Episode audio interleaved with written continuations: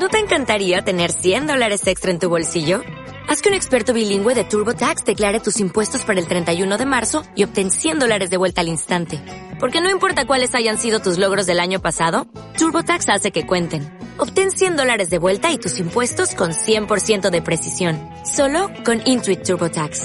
Debes declarar para el 31 de marzo. Crédito solo aplicable al costo de la presentación federal con TurboTax Full Service. Oferta sujeta a cambios o cancelación en cualquier momento.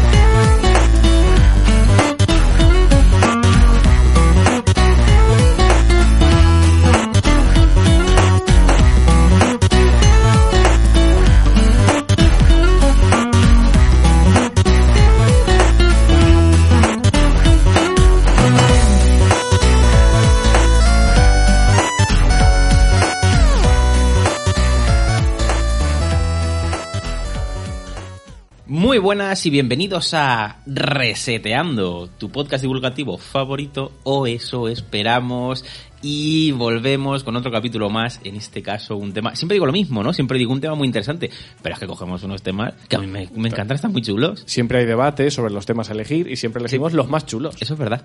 ¿Y, ¿y cuál es, en este caso? Los FMV, estos peli, esos- uy, estas pelis, estos videojuegos muy basados en vídeos que parecen casi una peli, por eso se me ha ido a mí ahí un poquito la cabeza. Y que esto se remonta a hace mucho tiempo, que la gente se cree que es algo más bien actual. Os lo contaremos, pero antes tendrás que presentarnos, Juanma. Por supuesto, porque estoy aquí con Luis Muy buenas. y con Gabriel. Muy buenas, jóvenes. Y por último, un servidor aquí presentando Juanma, que, que nada, pues muy encantado. La verdad es que es un tema que, mm, voy a ser sincero, al principio no me llamaba mucho la atención cuando lo elegimos, pero según he investigado, eh, he visto que hay muchísima tela que cortar. Sí, y aparte tenéis que tener presente de que mm, Juanma no sabía lo que eran los FMV, pensaba que Es era verdad. una marca de coches. Yo dije, pero si yo no tengo, yo el coche que tengo es de otra marca, ¿cómo nos vamos a subir ahora en un FMV?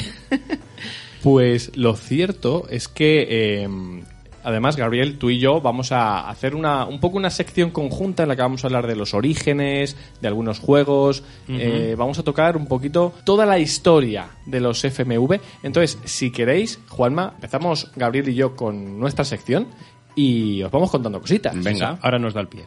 Pues lo primero que quiero dejar claro, lo comentaba con Gabri antes fuera de micro, es que eh, los FMV que podemos conocer hoy día, algo por ejemplo tipo, por ponernos un ejemplo relativamente reciente de Late Shift, que es prácticamente un videojuego que es una película interactiva en la que tú vas tomando decisiones, es la versión mo- moderna de los FMV. Pero si echamos la vista atrás, concretamente hasta los 80, tenemos algo más primitivo, pero similar, ¿vale? Y tenemos Eh, también incluso a, mm, un concepto híbrido, ¿verdad? Sí, exactamente. Básicamente hay que tener en cuenta que retrocedemos hasta los 80, lo que significa que la tecnología estaba más limitada de lo que obviamente está ahora y por lo tanto los desarrolladores tenían que jugar un poquito con las grabaciones de vídeo, la calidad, hasta dónde se podía introducir en un dispositivo para que eso se reprodujera. mm, porque si te das cuenta, todos los, o sea, cuando te digo FMV, lo que te viene son vídeos feos. Yo, o sea, a mí la imagen que me viene a la mente son vídeos muy feos. O sea, estos juegos con vídeos a una calidad comprimida que flipas. Mm, Veremos que no siempre. Veremos No que hay, siempre, hay- no hay siempre. juegos por ahí que muy bien. Pero es lo que caracteriza el término, ¿eh? Sí. Eh, lo primero que, que hay que dejar claro, Gabriel, sobre todo en los 80, esto se jugaba en, en salones recreativos. Eso Las- es muy bien. Las consolas no eran capaces, en esa época, obviamente, de reproducir. No, no, eh, claro, estamos hablando de que en los vídeos, 80 estamos con Claro. Spectrum, Amiga, si acaso. Una, mm, una NES primitiva. Sí, que la NES también, o sea que olvidaros completamente. Entonces, nos vamos a los salones recreativos donde para eh, hacer estos juegos interactivos, concretamente el primero sale en 1981, que es eh, Quarterhouse, Eso es. digamos, el primer, la primera aproximación que se hace a los FMVs. ¿Y qué era? Pues realmente lo que habían era pregrabadas unas eh, carreras de caballos en las que podíamos apostar, ¿no, Gabriel? Eso es. No sé si tenemos más datos sobre este juego, porque la verdad es que hay muy poca información en internet. Hay Em- empezamos cosa. con ludopatía, ¿no? un poco. Sí, hombre, yo en ese, en ese sentido no sé hasta qué punto ese tipo de juegos estarían permitidos para todos los públicos. Claro, porque realmente estabas apostando en las y, carreras. y si estás apostando, mm, como no hay prácticamente casi nada de información... eh, Pero dinero como virtual. Estamos hablando... Como Sí, era- era- era dinero virtual. Era dinero Claro, virtual, claro, Yo digo, no, no, no. no. Entonces, dinero- ¿Sabes dinero- qué pasa? Que se me han cruzado los cables porque en aquella época ya existía un servicio de asistencia en el que podías realizar apuestas para en los años 70. Ahí está, se que lo comentamos en uno de los últimos Exacto. programas. Recordemos por que, cierto. exactamente, en Nintendo, con su NES, es. tenía un sistema online de apuestas de caballos. Eso es. muy Claro, bien, es que a lo que yo a lo que yo iba es que entonces si era virtual y sobre todo en Sí, aquella como- época como en el Monopoly, ah, ya no me parece tan raro, entonces que sí que estuviera permitido. Claro, realmente lo que habían era pregrabadas una serie de carreras. Y entonces tú, antes de que empezara el vídeo, tú apostabas por un caballo u otro. salía una aleatoria. Exacto. Entonces luego salía el- empezaba el vídeo en el que veíamos la carrera y si habías acertado bien y si no, pues vuelta a empezar que tienes dinero infinito. Volvemos otra vez con la idea de que es recreativa, ¿eh? O sea Exactamente. que, por lo cual, entonces, si perdías, tenías que volver a echar otra moneda. Exactamente, aquí estaba el negocio. ¿Qué pasa?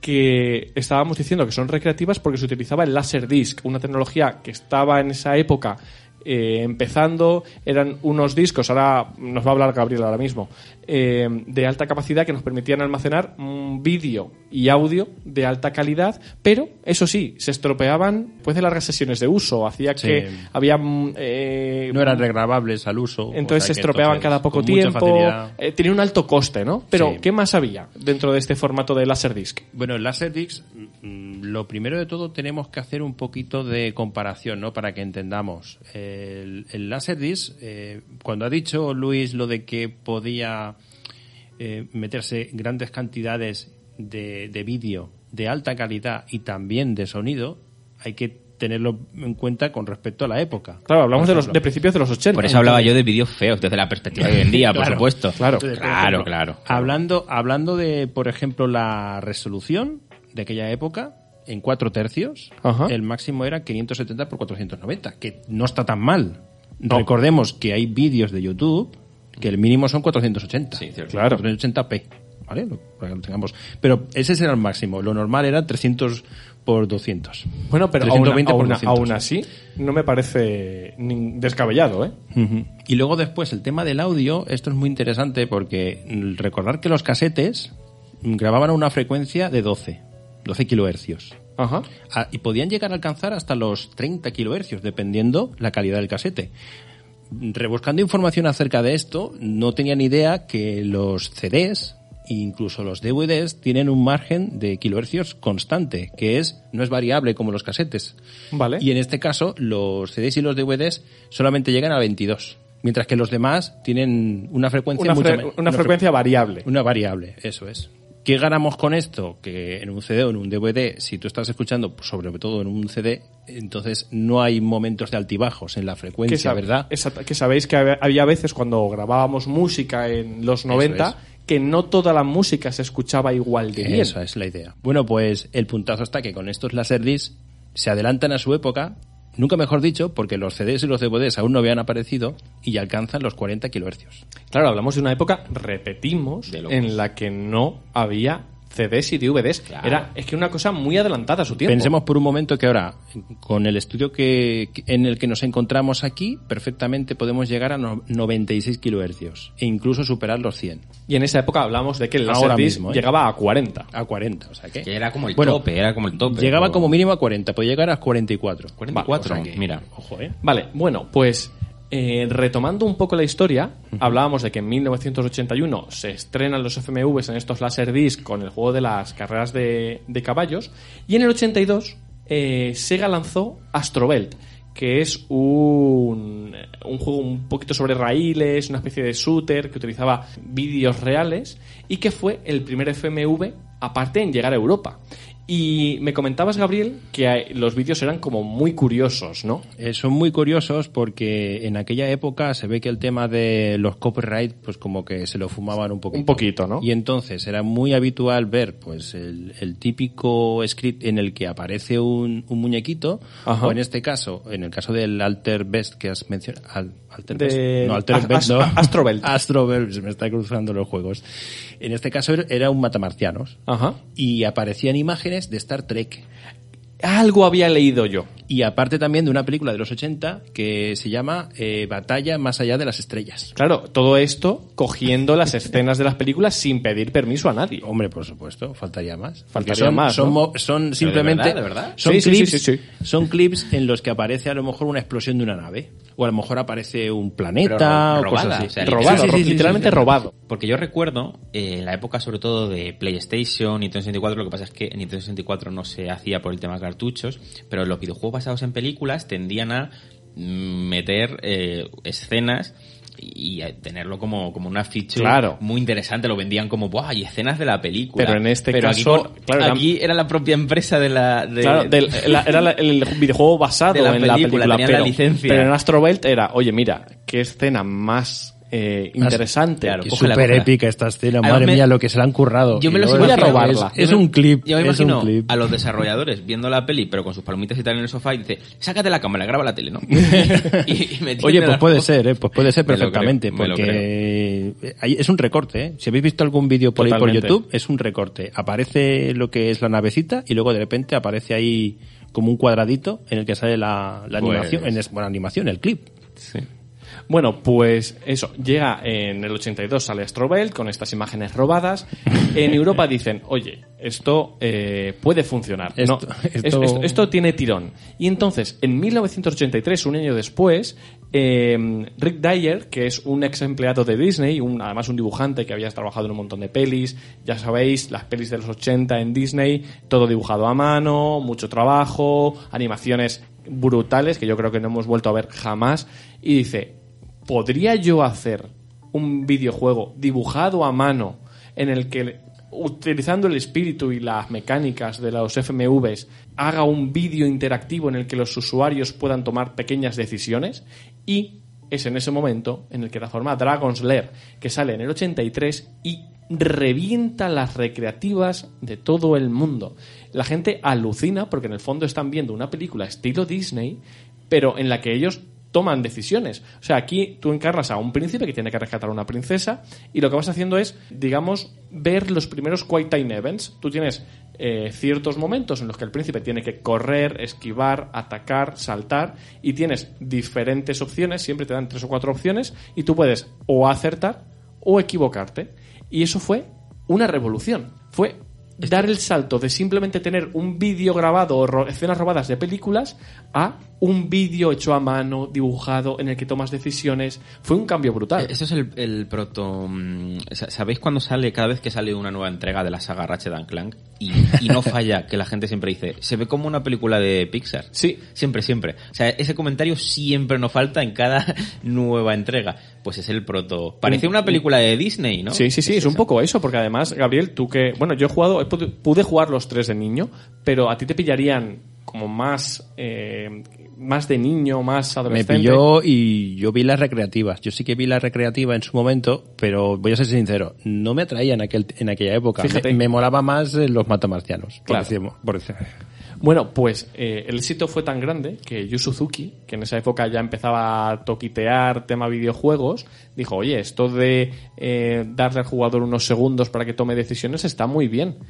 Y si nos lo llevamos a una saga en la que estoy trabajando que se llama Senmue, y de ahí salen los Quick Time Events que hemos Fíjate. conocido durante años, que hemos visto luego en decenas de juegos, hasta que ahora lo cierto es que han desaparecido casi por completo. pero no, una- no tanto, no. no, hubo no. una están, generación- están volviendo otra Sí, vez. pero hubo una, una- la generación de Play 360. 3, 360 estaba en todos los Era, era juegos. como obligación meterlos. Sí. Y Yo- ya cansaba, de hecho. Yo- No, de pero siguen habiendo, ¿eh? Sí, Siguen sí, sí, habiendo. pero mucho Y- menos. Incluso, incluso en juegos recientes. eh, Sí, sí, En pero- el momento en el que estamos grabando esto, salió no un juego de péndulo estudio, Vértigo, por ejemplo. Sí. Es verdad, sí. Y hay que tener presente, sí que es cierto que a lo mejor no aparecen en todos porque no es necesario, pero en el que aparece a lo mejor eh, abusa. Eh, Abusa en totalmente, totalmente. Sí.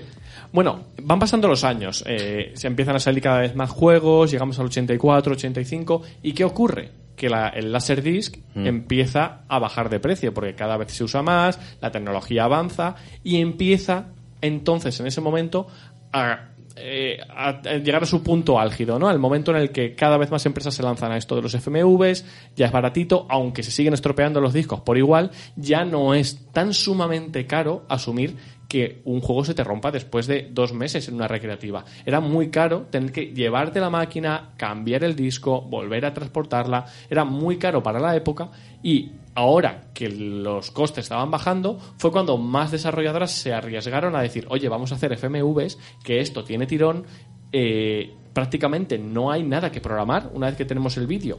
Tenemos que hacer tres cosas y La tenemos el programación juego- es mínima, claro. Tenemos el juego en el mercado y encima ahora es barato. Entonces, eh, digamos que las desarrolladoras además se arriesgaban mucho más, eh, digamos, invirtiendo en las máquinas recreativas de los arcades antes que en llevar esa tecnología a casa que luego Juan Matú nos hablarás un poco de qué experimentos hubo y demás, pero... Sí, porque pero- hubo, hubo cositas domésticas con el tema FMV y máquinas creadas mm, centradas en el FMV, incluso algunas aposta para explotarlo. Claro, hay, hay eh, bastantes que hablaremos ahora. Sí que quiero comentar, eh, hay una, una entrada, porque esto da pie a cosas que pasaron después.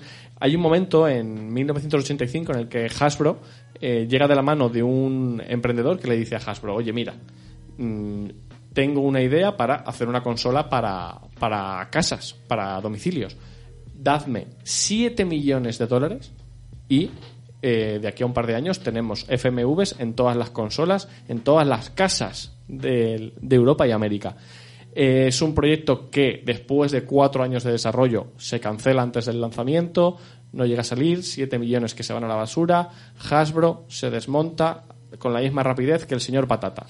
Es impresionante. Porque siempre Se terminamos quedó- hablando del señor Patata en este programa. Ese se lo llevó a las Islas Caimanes, seguramente, Sí, sí, el sí, dinero. sí. Pero ¿qué pasa?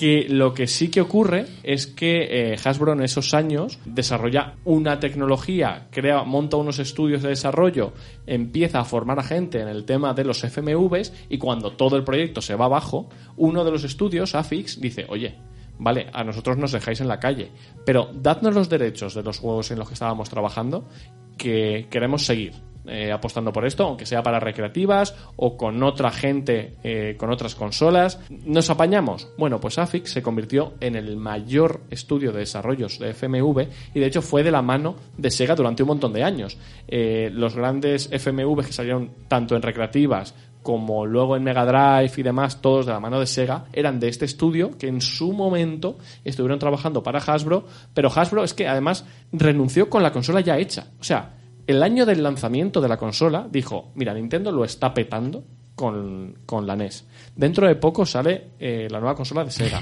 Nintendo está trabajando ya en una consola nueva. Es que, es que, es que me suena, no sé si os acordáis del clip ese en el que sale el abuelo de los Simpson y dice, uy, ya podemos salir de- del, del asilo. Sí, mejor nos quedamos bien". aquí otra vez. Dice, uy, madre mía, qué, qué mala pinta tienen esos chavales que hay ahí enfrente. Mejor me quedo aquí. por dentro". Pues es un poco eso, porque con Es la consola... eso, con- en plan, y digo, mira, Nintendo lo está petando. Yo creo que no, que no, no, no vamos a poder con ellos. Mejor me voy. Inténtalo si ya tienes la consola Y hecha. ya tenía la consola. Claro, porque eh, has, ti- Movimiento, has tirado movimiento- 7 millones de dólares a la basura. No entiendo el movimiento. Desarrollos terminados. Juegos desarrollados y terminados que luego lo petaron en recreativas. ¿Cómo no te lanzas? A mí me parece, me parece una decisión muy loca. Porque además iban a lanzar la consola a 299 dólares. No me parece tan cara comparado Pero, con los precios de las... Viendo, viendo, habría que ver la inflación, cuánto sería ahora mismo Claro, ese pero, dinero, que a pero lo mejor son me parece que 3.000 estaba- pavos. Me parece que era 50 dólares más cara, que- más cara que una NES. Tampoco, no sé, quizá hubieran encontrado un nicho ahí, eh, empezando con los FMVs, no lo sé. O quizá estaba muy bien tomada la decisión. Lo cierto es que a Sega le vino espectacular, porque eh, al año siguiente de aliarse con, con Sega, esto ocurre en el 89, en el 90 eh, empieza el apogeo para Sega porque tienen un montón de juegos hechos. Llega aquí una empresa y le dice, oye, distribúyemelos tú.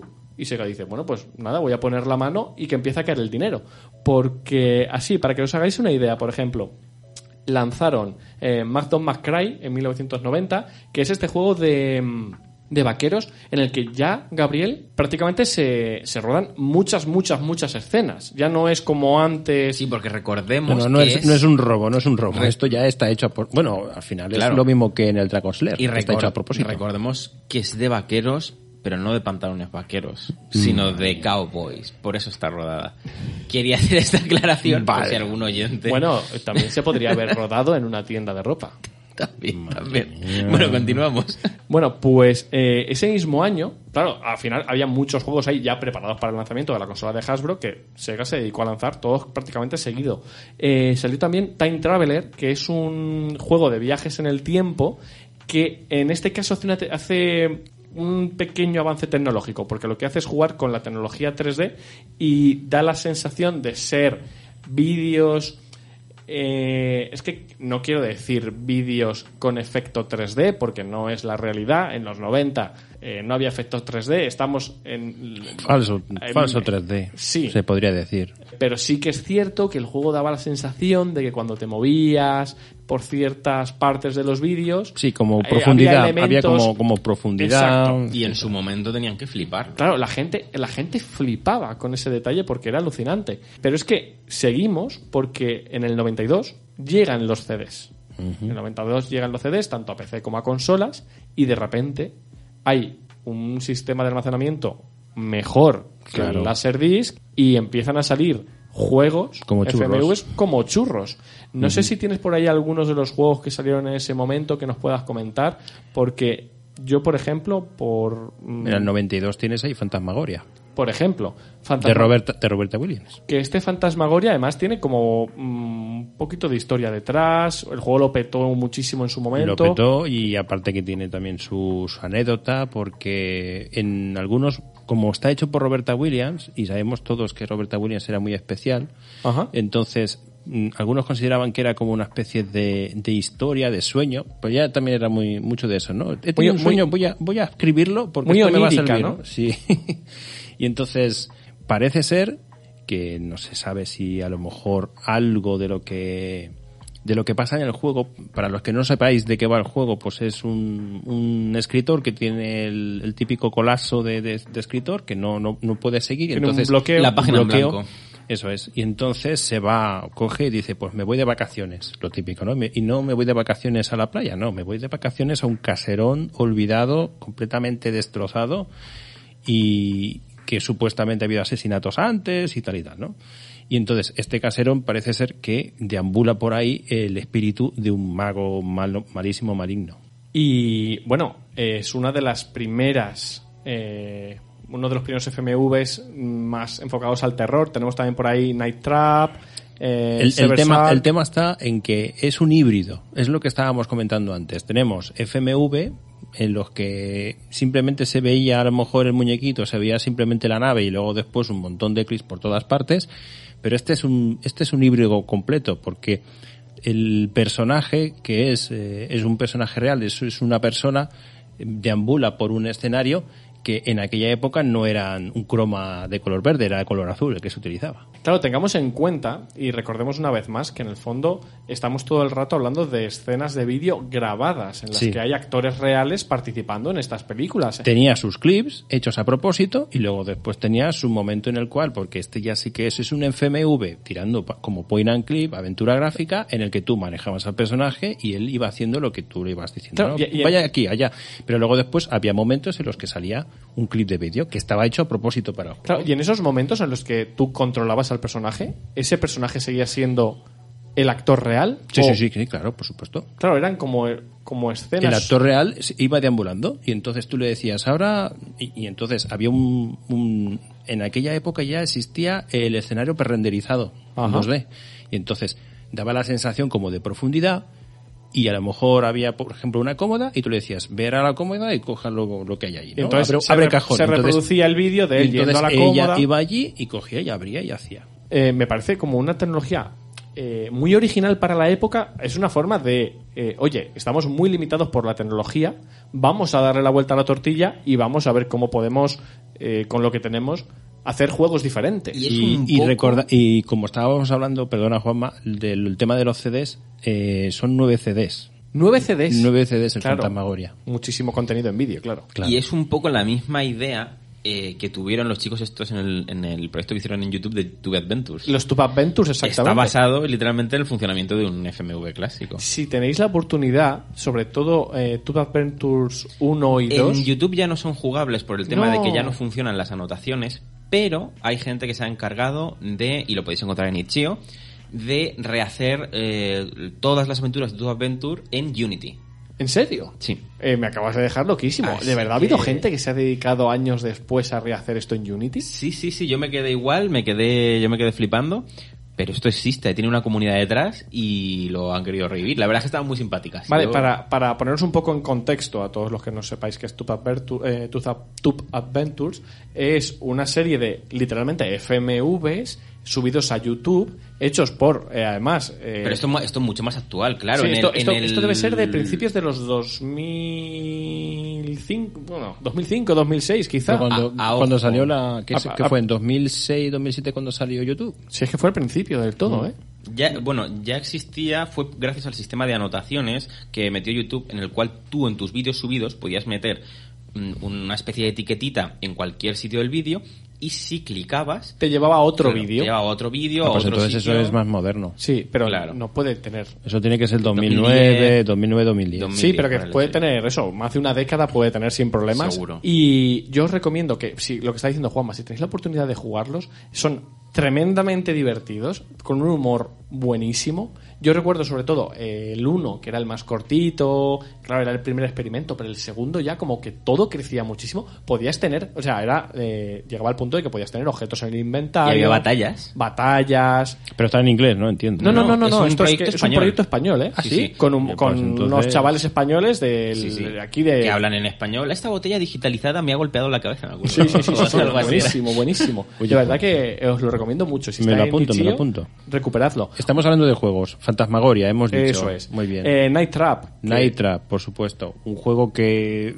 es, es curioso porque cuando lo mencionamos, lo- eh, posiblemente para algunos sea el peor videojuego de la historia de los videojuegos, pero es como una especie de placer culpable, ¿no? Eso Dice, dice mucha gente, pero yo es que no he podido jugar y entonces no lo sé. es que es que es malo Yo de narices. tampoco. Yo, Es yo malo de narices, he leído pero, porque es popular es un pero de, lo, de lo malo que es es bueno.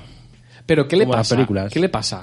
Es un FMV, pero malo, malo, pero O sea, mal grabado, o sea, mal grabado, mal actuado. Sí, también. Ahora hablaremos de son eso. peseta, son de peseta los actores. Yo creo que les, les pagaron un bocadillo de jamón o algo así porque. Ahora hablaremos de un poco de actores No, también porque... A ver, a ver, se supone, en síntesis, la idea es que son unas muchachas que están en su casa eh, haciendo la noche de pijama y entonces le entran unos... Unos asesinos, Unos ¿no? asesinos, esa es la idea. Y entonces tú, se, supuestamente, tú eres como el guarda de seguridad. Y entonces vas, tú lo ves todo por cámaras. Y la vas avisando para que no se mueran. Oye, la idea es buena. Es un poco un, La idea no es es mala. un slasher, ¿no? Sí, un tienes que evitar, Sí, es un slasher, entiendo que sí. tienes que evitar que, es, que, que se se vayan muriendo. Eso es. Lo que pasa que las, las actuaciones son Terribles. pues, son, terri- son hermosas. Bueno, eh, de- Oye, y, y ahora que estás hablando acerca de ese, hay otro que es incluso peor. Yo, a ver, por eso decía que hay otro que, que es peor que se llama Buster, que es también dicen que es malísimo. que es, es como una especie de parodia, bueno, parodia o una copia de los cazafantasmas, lo único que en vez de eh, cazar fantasmas, cazas insectos voladores del espacio exterior. Pero es, es que es muy malo. Ahí dicen muy malo. que... Si veis algún vídeo es Claro, que... dice- dicen que el problema de ese juego es que da la sensación de que los actores ni siquiera saben qué está pasando. No, no, no, es que ellos no lo saben. Ellos, sea- no sa- ellos hacen así y yo creo que dicen, tú mira para arriba. Y miran para Y arriba. entonces, claro, di- dicen que muchas veces dicen, no tiene sentido lo que están haciendo con lo que está pasando. Claro. Y, y claro, que está todo grabado muy mal. Y claro, es que además es que estaba informándome un poquito de ese juego y digo, ¿pero Sí. ¿cómo puede ser? Pero bueno, eh, estábamos diciendo que llega el CD, esto se empieza a popularizar, cada vez salen más juegos, claro, empiezan a contratar aquí a quien pueden, pasan estas cosas de que el actor no sabe ni lo que ocurre en pantalla, pero Sega, volvemos a lo mismo, tiene una Mega Drive por ahí y tiene un periférico que se llama Mega CD. FMVs en formato CD para Mega fusión. Para Mega CD. ¿Qué pasa? Que la Mega C- el Mega CD estaba limitado. Mm. Empiezan a salir unos FMVs con una calidad de vídeo comprimida, que se veía todo pixelado, el audio no se escuchaba bien, mil problemas. Pero bueno, la gente decía, al Pero da menos, igual, da al igual. menos las juego en casa Da igual. ya no voy a la recreativa a gastarme el dinero, que sí que es cierto que son mucho mejores las de allí, pero lo puedo jugar en casa. Sega se hace de oro en estos años, finales de los 80, principios de los 90, Eso es. con los FMV se hace de oro gracias a la compra esta que dijimos hace un rato de la- del estudio de desarrollo de Hasbro. Bueno, lo, lo- lo aprovecha al máximo. ¿Qué pasa? Que todo lo que sube tiene que bajar. Pasamos a la siguiente generación de consola, llegan los 32 bits, la tecnología avanza, hay nuevas opciones gráficas, mundos en 3D, Mario está por ahí saltando, haciendo un montón de cosas y los FMV no pueden avanzar más, porque en el fondo son películas en las que tomas decisiones. ¿Y qué pasa? Que los jugadores dicen, vale, bien, tengo, he jugado 60, 70 FMVs en los últimos años, ahora quiero otras cosas. Porque prácticamente en aquella época, entre el 90 al 96, prácticamente era todo FMV. Exacto. ¿Qué pasa? Que, claro, los FMVs estaban enfocados sobre todo a shooters y, aventura, y aventuras point and click, lo que estaba comentando Gabriel antes, pero no podían salir de ahí. Y cuando empiezan a salir juegos mucho más potentes, con nuevas mecánicas, nuevos géneros, el género empieza a caer. Luego me cuentas qué FMV es, es en Shooter, porque yo no Eh, conozco ninguno. Yo, yo llego ahora después. Ah, ¿Has visto? bueno, pues ya ¿Has está. visto? Si es que está todo aquí Bueno, bueno, relacionado. está bien, está bien. Está Yo es que me quedo así ahora mismo diciendo, oye, no recuerdo ningún FMV que tuviera pegando tiros. El, el McCree, por ejemplo, el de los vaqueros, vas pegando tiros Ah. a. Claro, un shooter, entiéndeme, cuando Bueno, hablo de vale, shooter, vale, vale, hablo vale. de voy disparando a los Sí, claro, es que lo, enemigos lo que van primero, lo saliendo. primero que me ha salido es el Doom. No, no, claro, que hablamos de siempre vídeos en los que van saliendo otra gente y tú les ibas disparando. Y Sí, sí, sí, está muy sí. bien. Yo luego os recomiendo que le echéis un. Sí, vamos, que es, al- es- es lo típico, como el Time Cop. Exacto. Eso es. Solo que en este caso con vídeos reales en los que cuando claro. disparabas a alguien cambiaba el vídeo que había por un corte en el que ese actor se tiraba al suelo. Hacía, ah, como Eh, este. exactamente. Entonces, Ah. todo el rato había cortes de un, un personaje cayendo, otro que no sé qué, Claro. todo el rato así. Un personaje que entonces te disparaba y sufrías daño, todo el rato cortes metiéndote vídeos grabados Claro. con actores Y reales. con lag, porque tú le disparabas, Claro, lo y al matabas, rato, y entonces al había rato corte y el vídeo y del entonces tío cayéndose. Cayéndose, o sea, se daba cuenta de que había recibido un tiro mortal. Bueno, ¿qué ocurre? Que lo que decimos, avanza la tecnología, los FMV se quedan atrás y sí que es cierto que desaparecen en consolas, prácticamente mm, desaparecen por completo, pero en PC han seguido saliendo cositas, es lo que decimos, el género ha ido cambiando dentro de lo que ha podido, ahora son películas interactivas mucho más largas, yo os recomendaré siempre, que a mí me gustó muchísimo cuando lo jugué hace unos años, eh, Late Shift, está tanto en Xbox como en PlayStation y literalmente es una película de hora y media en la que tú te pones en la piel de un tío que es trabaja en un parking y lo secuestran y a partir de ahí pasan un montón de cosas. Hay un montón de decisiones que tomar, un montón de finales, Sí. pero es un FMV actual adaptado a lo que es la tecnología hoy. Tenéis otros como Her Story, que está también muy bien para PC. Han salido varios, sobre todo en PC, porque es mucho más hay más público eh, para este tipo de juegos de nicho. Y en ese sentido es donde ha quedado. ¿Creo que va a seguir creciendo con el paso de los años? Yo creo que no, porque a no ser que de repente, eh, bueno, pueden derivar a experiencias VR en las que sea todo más interactivo, más inmersivo, en función de donde mires tú, no lo sé, pero a día de hoy es lo que hay. Eh, quería decir, eh, Gabriel, estábamos comentando antes el tema de actores, por ejemplo, eh, ha participado eh, como actores españoles eh, Alex Angulo, que es el prota de El Día de la Bestia, ha hecho un par de FMVs, mm, no tienen desperdicio, echarle un ojo en, en YouTube. No tienen desperdicio en qué sentido. En, el que te imaginas, Vale. terrible todo. Eh, no sé si os acordáis del actor que hacía de, de Aníbal en el equipo A, el del pelo blanco y el puro. Ah, sí, Eh, claro. Sí. Tiene un FMV en el que literalmente yo creo que no, no sabe, o sea, él está allí y le dicen, hace esto, y él no sabe siquiera en qué está participando, no sabe si es un videojuego, no sabe si esto es una serie de televisión, yo creo que no tiene ni idea de nada, lo ves con una cara de, por Dios que alguien pare esto, que es digno de admirar. Eh, Mark Hamill ha participado Mark también, Hamill. lo mismo. eh, en Wing Commander. el pobre Pero lo, que pasa que, lo que pasa que, en cierto sentido, él tiene... Claro, pero porque... Pero bueno, eh, lo, lo de Mark Hamill es que es curioso, ¿no? Porque prácticamente él solamente sale al principio de... y al principio y al final. Al principio y al final, pero sale muy poquito. Pero cuando tú juegas al Wing Commander, ves esa especie de película que dura unos como unos 10 minutos, la Sí. intro, Y- aparece él y casi que calcando cosas que, que él hace en Star Wars. Exactamente. Incluso llega a decir lo de que la fuerza te acompañe. Sí, o sí, sea, sí, sí, que porque yo es creo que es montado. como, mira, estoy aquí, meto mis tres frases, ahora soy muy famoso y a mí que no me... Bart, di tu frase, ¿no? Un poco, un Sí, poco. sí, sí, sí, sí. Pero sí que queda claro que al menos en ese sentido sí que ha evolucionado el género. Por ejemplo, el capítulo de Bandersnatch de Black Mirror es un poco también es. FMV, Sí. eh, mucho más limitado porque, claro, vas tomando las decisiones con el mando de la tele, pero, pero es un FMV actual. Al menos ahora los valores de producción son mucho más altos y a mí, sinceramente, me gustaría poder jugar más juegos de este estilo, como, o sea, juegos de la calidad de Late Shift, me gustaría poder jugar más de vez en cuando. Sí que es cierto que el público, o sea, es muy caro porque ahora tienes que hacer una casi una película Sí. y el público que lo va a jugar es eh, ínfimo, pero sí. pero a mí tiene me un, gu- a mí tiene me un gusta. nicho, tiene un target y luego después eh, es muy habitual que los FMV los metamos dentro de un subgénero dentro de las aventuras gráficas, Sí. etcétera y entonces parece como que tiene que estar dirigido para aquellos que nos gustan ese tipo de género. Pero es que claro, a los que nos gusta este tipo de género nos gusta la tranquilidad para poder resolver las cosas. un- Entonces, si, si me no es metes, eso. si me metes Quick Time Events por todas partes, pues no. Yo el Light Ship lo he jugado, he jugado el Ten Companion, Companion Sí. eh, también lo he jugado, el Erika también lo he jugado, y te sacas, un, o sea, te tiras un poco de los pelos porque dices, espérate, déjame pensar. Claro, vas todo el rato corriendo, al final es un vídeo. y no- claro, y es, en una hora y media te lo has fumado. Es cierto que tiene 37 finales, pues sí, muy bien. Es rejugable, vale.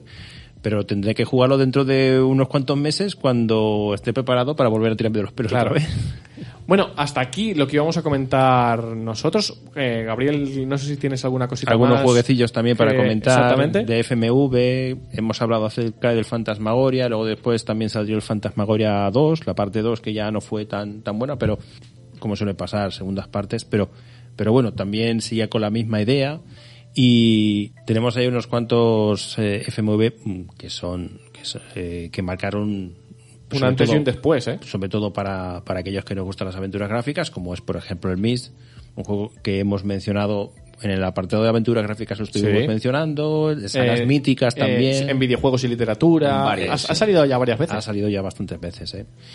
Y un poquito casi casi que rozando el 2000 y yo os menciono algunos que, que tengo en mi canal en Juegos Perdidos. Tenemos el Morpheus, que también es un híbrido en el que aparecen de vez en cuando eh, personajes reales. Es un juego, a, a mí sinceramente me, me, me encantó, es un juego de estos que salió FX Interactive, que lo trajo muy baratito, en aquella época eran... eh, ¿Qué- bueno, a mí me costó 2.995 pesetas. Qué, qué gran, quizá la mejor distribuidora española de todos los tiempos, ¿eh? Un día habría que hacer un, un especial un sobre ellos. solamente de ellos, es verdad. ¿eh? Han ayudado muchísimo a que aparezcan y que lleguen muchos juegos, ¿eh? porque incluso ellos eran los que mm, Se encargaban de todo. de todo, la traducción, el doblaje, Sí, sí, sí, sí. etcétera. Y hay grandísimos títulos como por ejemplo The Long Journey, etcétera. Y en con respecto a este Morpheus es un juego, en, síntesis es eh, un explorador que, se que está buscando a su padre, encuentra el barco donde supuestamente hace más de 30 años su padre desapareció y entonces tú entras, como evidentemente como explorador tienes ese rol y mediante mm, flaseazos de, de- de personajes reales, pues te van contando historias de los que estaban allí. Claro, entiendo que esto ya mezcla eh, gráficos pre-renderizados sí, con, con es. vídeos grabados Con reales, ¿no? Eso es, muy bien. Y luego después otro juego que también os recomiendo y que seguramente que todos conoceréis es el del Expediente X. Sí. Que en este caso sí que estamos hablando de casi casi que es un full mod, un full un full motion video porque tú te metes eh, no te metes en un escenario prerenderizado. Es, es un escenario que es eh, que son todo fotogramas. Sí, porque en real- eso te iba a decir, realmente eh, que todo es real, todo está grabado Sí, ahí. sí, en este caso todo es real. Y es cierto lo que pasa es que los personajes se mueven sobre esas eh, fotos reales grabadas. es. Nos movemos nosotros mediante esas fotos reales grabadas y con la sensación de profundidad, porque este juego es del 97, siete CDs tiene Sí. en aquella época. En este caso, en el juego de, mira, en el de Roberta Williams, tú llevabas al personaje y tú lo ves en 3D. El personaje se mueve. Ajá. Mientras que en el de Expediente en el X. expediente X eres tú. Ah, es en primera es persona. en primera persona. Entonces Vale. tú te vas moviendo y hay clips de vídeo. Me parece. Han sabido jugar, ¿no? Con lo- las limitaciones que tenías, al menos, han- había diferentes mecánicas. yo pienso, yo pienso que en el expediente X ahí apostaron mucho. Porque salen los personajes, salen Mulder y Scully. Sí, sí, que Y hay. luego después en el doblaje, el doblaje es original. Sí, que es el doblaje con, los- con la- el doblaje de la serie, etcétera, etcétera, ahí ¿no? apostaron muchísimo. Eh, chicos, el tema de los FMV es muy habitual que pensemos qué mala calidad tiene, qué malos que son, pero por, por justamente por, porque si los comparamos con los de Con lo aquel haya, tiempo, claro. es muy típico que pensemos eso, ¿verdad? Pero sería bueno que le diéramos una oportunidad. Y lo dicho, hay, sobre todo en PC, actuales que están muy bien. Y con eso, Juanma, te vamos a dar Me paso a ti. palabra, ¿no?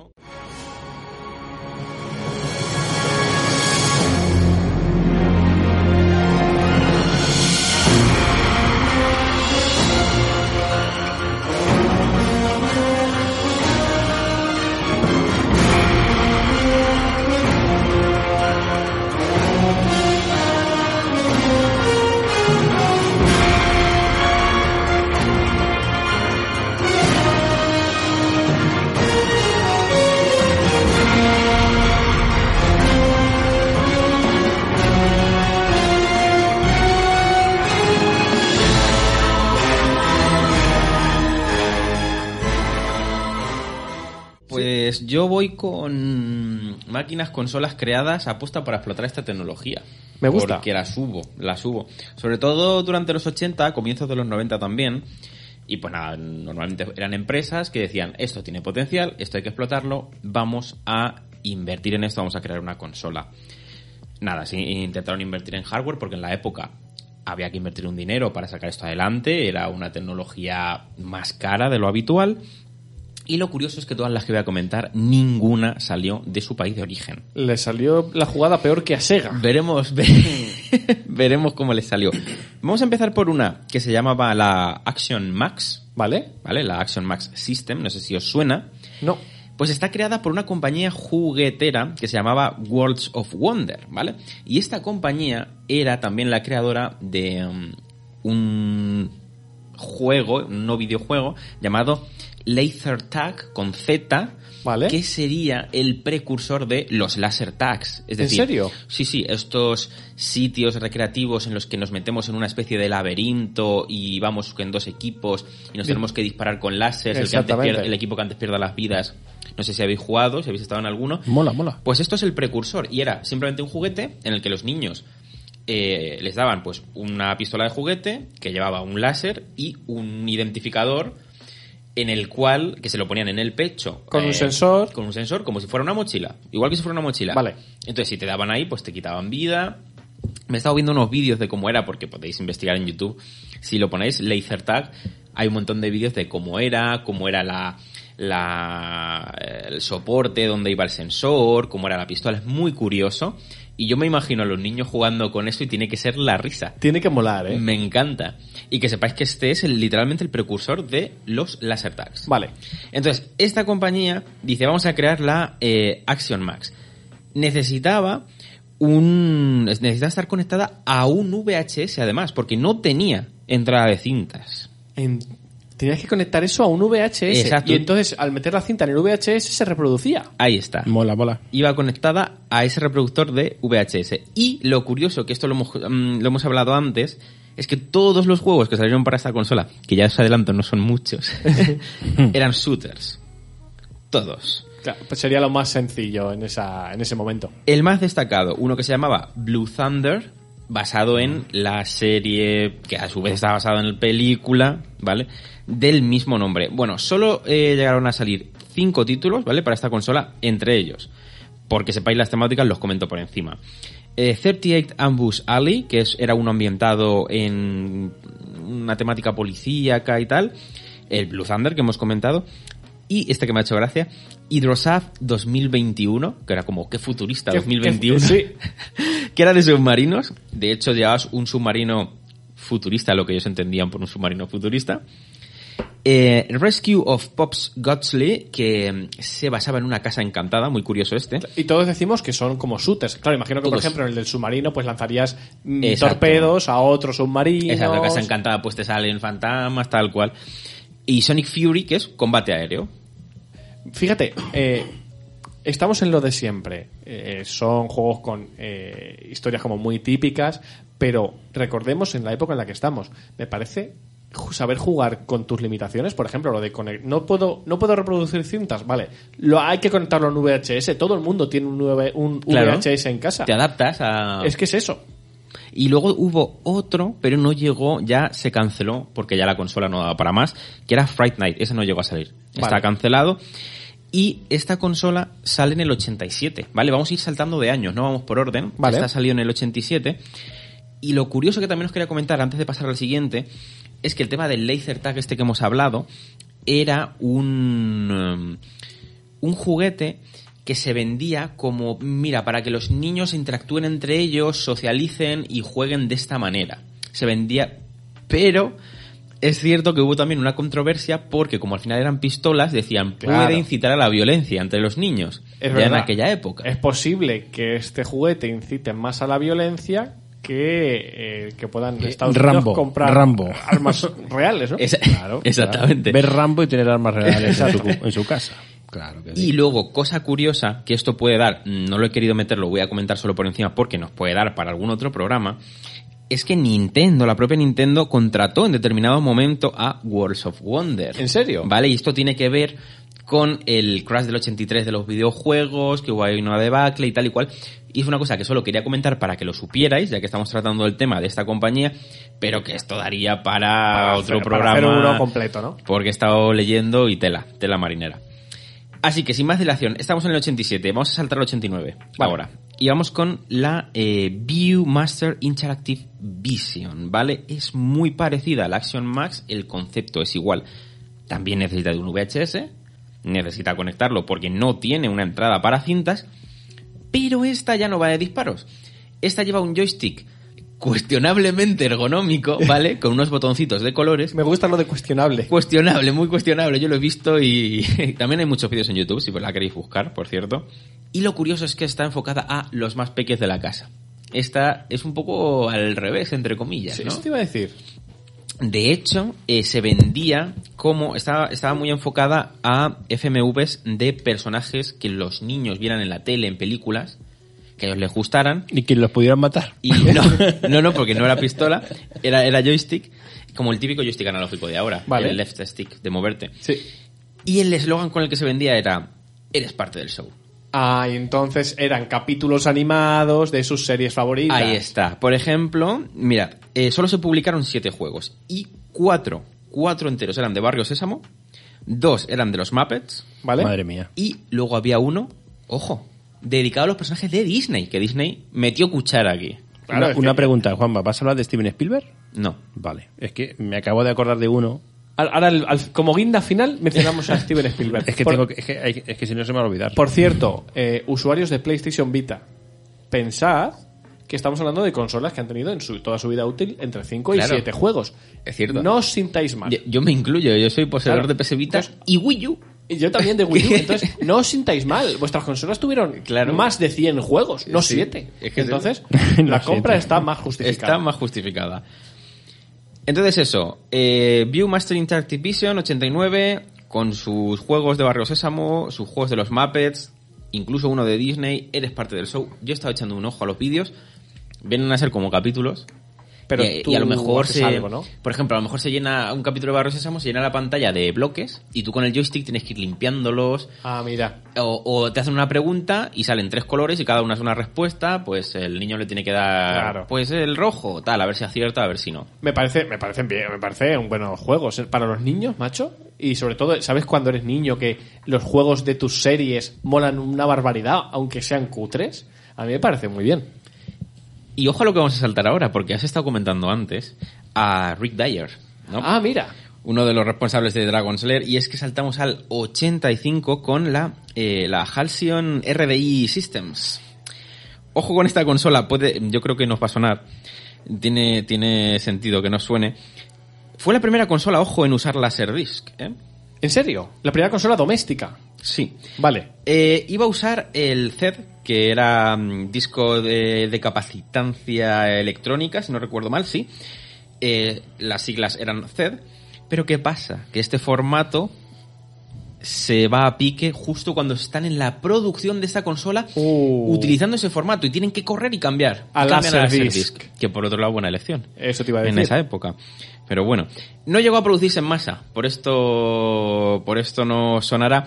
Y es que se dice, se comenta, esto no está confirmado del todo, pero se habla mucho de que llegó a haber menos de 12 unidades funcionales en todo el mundo. ¿12? ¿12 unidades funcionales? Y la mayoría de pues testing y tal, porque no llegó a, a salir a no, o sea, comercializarse. no- claro, no se llegó a comercializar, claro, no, No. hay juegos, no hay nada, ¿no? Pero sin embargo fue eh, bastante adelantada a su tiempo en cuanto a hardware porque, ojito, tenía ya en aquella época, estamos hablando del año 85, reconocimiento de voz para comunicarnos con su interfaz. Estamos hablando de un Proto Kinect. Eso te iba a decir. Una locura. Sí, sí, sí, sí, sí. Una auténtica locura. Claro, ¿qué pasa? Que al tener una tecnología tan avanzada, tenía un coste de 2.500 dólares de la época, equivalente a, mm, redoble de tambores, 6.000 euros. Ah, pues está muy bien de precio. Y, claro, Para poder hablar con la consola. Sí, sí, sí, sí. claro, no, no triunfa por No, esto. hombre, no 12 es por nada, no es por nada, pero quien entrara en su casa y se había comprado eso, y, oye, ¿tú puedes hablar con tu consola? Yo sí. 12 unidades funcionales y con razón.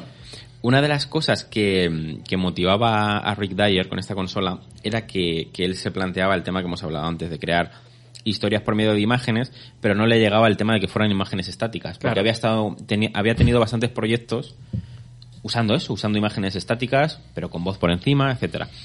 Y dijo, hay que saltar a las imágenes móviles. Y esto es lo que le impulsó, le impulsó a Pique, pero le impulsó. Claro, Entonces- porque es verdad que se me había olvidado que él, Impulsó él- a Pique. él era uno de los, de los responsables del proyecto. Pues no le fue muy bien la cosa. No menos le fue mal muy que- bien. Menos mal que luego hizo Dragon Slayer 2 y 3 y se llenaría Y la- bueno, y luego después también hizo esa, eh, esa especie de secuela, que no es una secuela, pero es en el espacio. Es verdad. El Spidey no sé qué, no es me acuerdo. verdad, no me acordaba yo de Sí, eso. también hizo. También- lo mismo, pero, Pero en en el el espacio, Eso es. con el mismo protagonista prácticamente. Sí, sí, sí, era el mismo, pero con... Con pero- una escafandra. Eso es.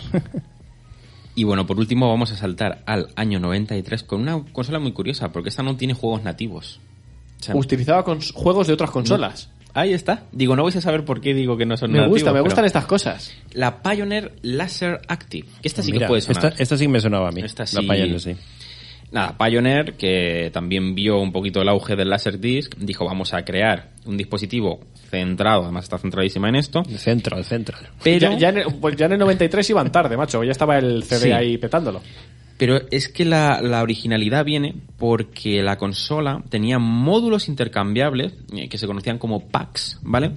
Con C, solo, sin, sin la K, como Ajá. packs.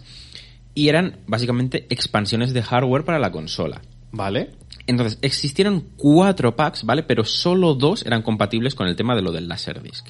El primero, atentos, porque no tenía juegos nativos, pero el primero permitía usar todo el catálogo de Mega Drive y Mega CD, todo, ¿En serio?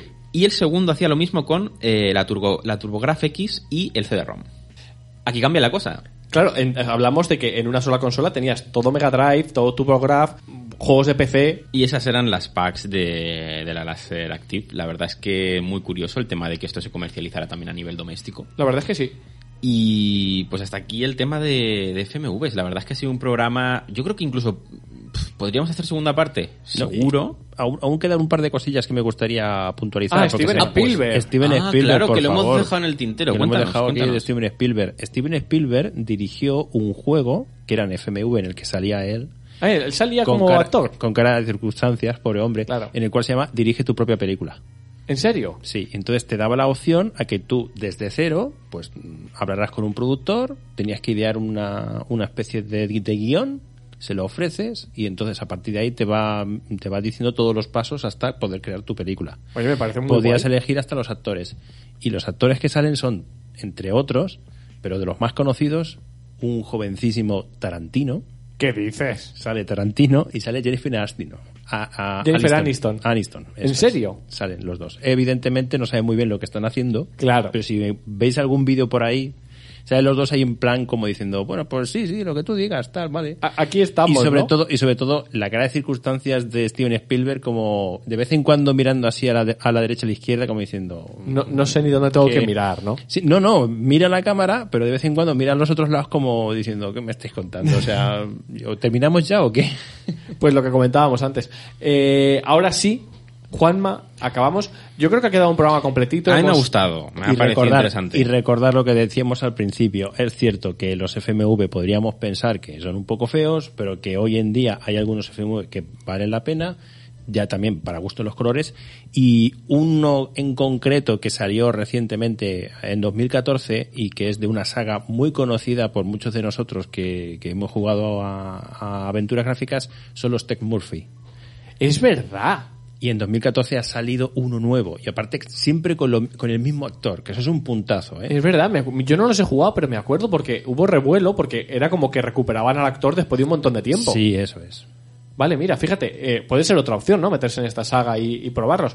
Eh, no sé si vosotros habéis jugado FMV, si es así, nos lo pueden dejar en los, Claro, en que los nos lo pongan comentarios, en ¿no, la, caje- en la cajetilla de comentarios. Es tanto si yo creo que hay mucha tela que cortar, si queréis que hagamos otra parte, siempre decimos lo mismo, pero es que todos los temas tienen mucha tela que Sí, cortar. siempre. Entonces, ponednos en los comentarios en iBox. Recordad que nos podéis encontrar para escucharnos principalmente en iBox, pero también en Spotify, en iTunes, en Google Podcast, mm, en casi todas las plataformas de podcast Sí. estamos. Y eh, redes sociales, Twitter, eh, arroba reseteando barra baja cast, repito, arroba reseteando barra baja cast con C. Y ahí podéis, eh, estamos activos, podéis hablarnos, podéis pedirnos cosas, podéis eh, críticas, de todo. Todo lo que queráis. Eh, constructivas preferiblemente. Al final, con tanta, con tanta tela que cortamos, no nos va a faltar para ropa. no, no. Eso, ¿verdad? Eso por lo menos. Así que nos vemos eh, dentro, bueno, el próximo día 15 con un nuevo Safe Room y dentro de un mes con otro capítulo que ya veremos de qué es. Hasta pronto. Hasta luego. Chao.